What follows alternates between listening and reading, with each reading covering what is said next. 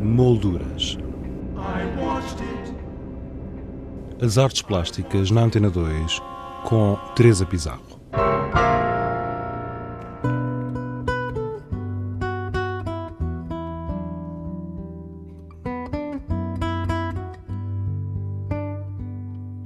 Distopia é o título da exposição coletiva que marca o arranque da programação artística do Pavilhão 31 do Centro Hospitalar Psiquiátrico de Lisboa, antigo Júlio de Matos. O título desta mostra foi o ponto de partida para a conversa que tivemos com o curador Pedro Cabral Santo. O título é ambíguo, porque, levado à letra, a distopia não é uma coisa boa, como o Jorge Souto me dizia é uma espécie de encenação disfarçada. Na realidade, estamos a falar de totalitarismos, de, de mecanismos de controle. Mas no, no, caso aqui a palavra foi transposta aqui para o universo das artes plásticas, justamente porque as artes plásticas são um campo de investigação onde se consegue produzir uh, sobre através das metáforas, das alegorias, das alusões, consegue-se produzir discurso e produzir significado. O tempo que hoje vivemos, todos, é complicado, é complexo. E seria fácil uh, nós agarrarmos em artistas de uma forma panfletária se pusessem a questionar as coisas, não é? Uh, o que eu procurei aqui na distopia foi uh, justamente procurar criar essa tal doce encenação que as artes plásticas também permitem, que é dizer que o artista não se deve demitir do seu papel, mas tem uma forma própria de o fazer. Tem um compromisso. Tem um compromisso, exatamente. E, portanto, a escolha dos artistas foi justamente aqueles que me pareceram que eram capazes de trabalhar este tema desta maneira. Aquilo que me agrada na exposição é justamente pela emotividade, uh, enfim, uh, e não tanto à, à racionalidade. Uh, e eu acho que isso foi conseguido. Os artistas nunca se devem demitir do seu trabalho, mas devem ser livres na forma como fazem. É isso, no fundo, que é a exposição. Nesta exposição é apresentada ao público pela primeira vez uma obra de um dos doentes mais emblemáticos do Hospital Miguel Bombarda, Valentim Barros. Bailarino, atuou em diversos países da Europa na década de 40 do século passado, sobretudo na Alemanha nazi, de onde foi deportado para Portugal e posteriormente internado. O próprio nome distopia também teve a ver com o próprio uh, pavilhão 31 e, e, a, e, a, sua localização. O próprio esquema onde o pavilhão está implementado também tem esta carga de utopia, anti-utopia, esta matéria negra eh, que parece que há por ali versus a outra, a matéria branca. O Valentim é justamente isso. O Valentim não era um doente, o Valentim foi um indivíduo que era artista.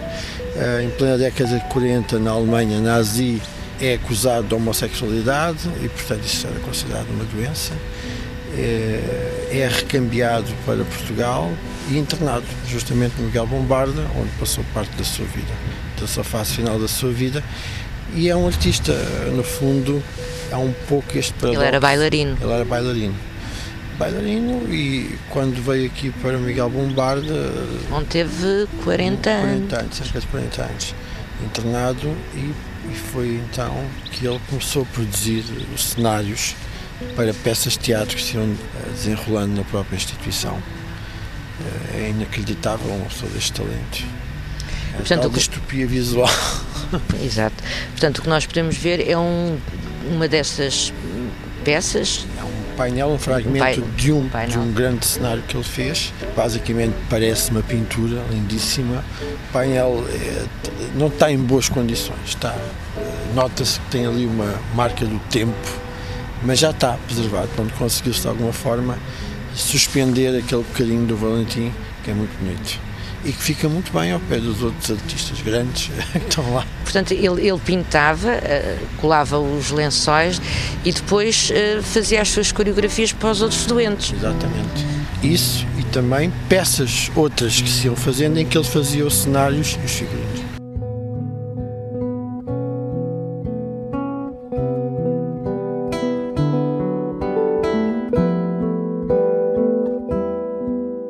A par da obra de Valentim Barros, Distopia é constituída por trabalhos de diferentes suportes, da autoria de sete artistas portugueses. Pedro Cabral Santo faz o percurso expositivo. Os outros artistas uh, fazem justamente o resto do percurso da exposição e foram escolhidos daquela forma que eu há pouco uh, referi. Portanto, é o, é o Domingos Rego, que tem uma espécie de instalação de, de pequenas pinturas que fazem dois cantos da galeria. Que é professor aqui na Faculdade, é professor na Faculdade de Belas, Belas Artes, Artes, de Lisboa. É o António Laio, tem uma lindíssima pintura enorme chamada uh, o, o, Passado é o Futuro. Acho que é. Portanto, a exposição começa com o painel do Valentim. Começa com o painel do Valentim, segue-se o Domingos, passando para o António Olaio e depois da pintura do António Olaio temos um tríptico do Jorge Mulder. Bom, Jorge Mulder, toda a gente conhece o trabalho do, é. do Jorge, um artista extraordinário que faz ali um trabalho lindíssimo também. Propositadamente para esta exposição. Bom, eh, eu aí, eh, Teresa, cada artista podia ter liberdade ou para produzir um trabalho completamente novo ou, ou outro que se enquadrasse que dentro. Se enquadrasse. Portanto, não, não houve ali nenhum. Aliás, a distopia não, é isso mesmo.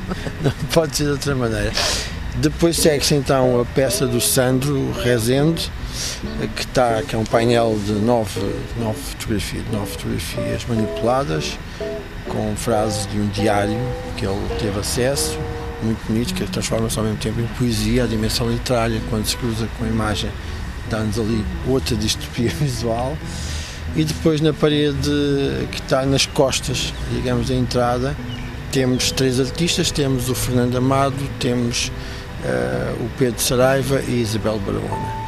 São três, é engraçado eles estarem os três tão, tão juntinhos porque são completamente diferentes. Nós temos uma visão mais ideológica, mais política, eh, mais convencional desse ponto de vista assumida ali à nossa frente, que é o trabalho do Fernando Amar, aquele que corre, aqueles murais todos mexicanos, aquela atividade, aquilo que foi aquele fervilhar de ativismo político de, dos mexicanos.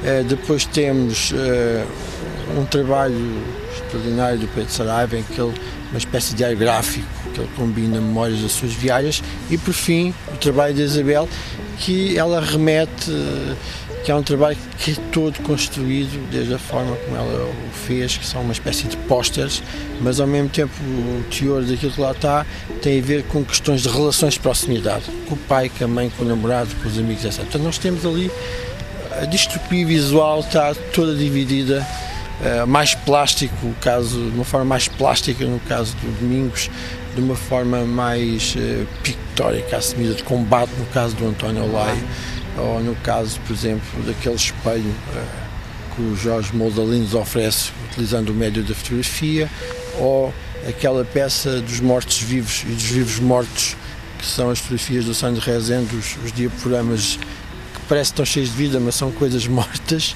e depois este último este último uh, painel com o Fernando Amaro, o Pedro Saraiva e Isabel Barahona, que cada um deles são ilhas, não é?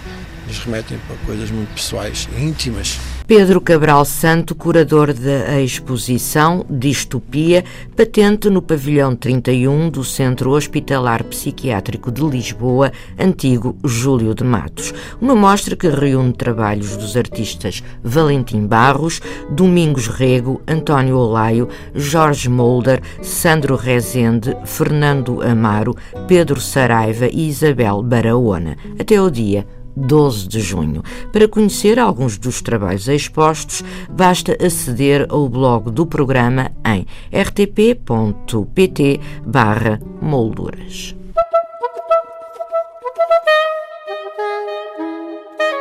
Exposições em revista.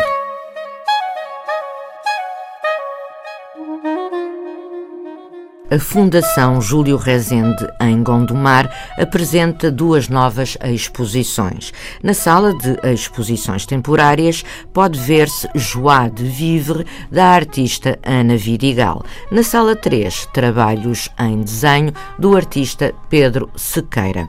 A Galeria António Prates, em Lisboa, apresenta uma exposição do jovem artista português Telmo Alcobia, uma mostra constituída por cerca de 30 obras em pintura e uma instalação.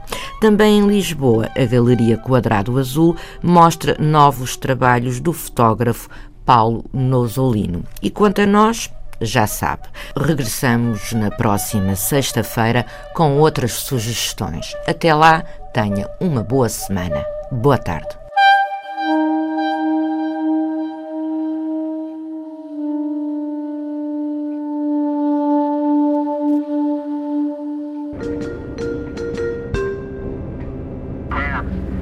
Molduras.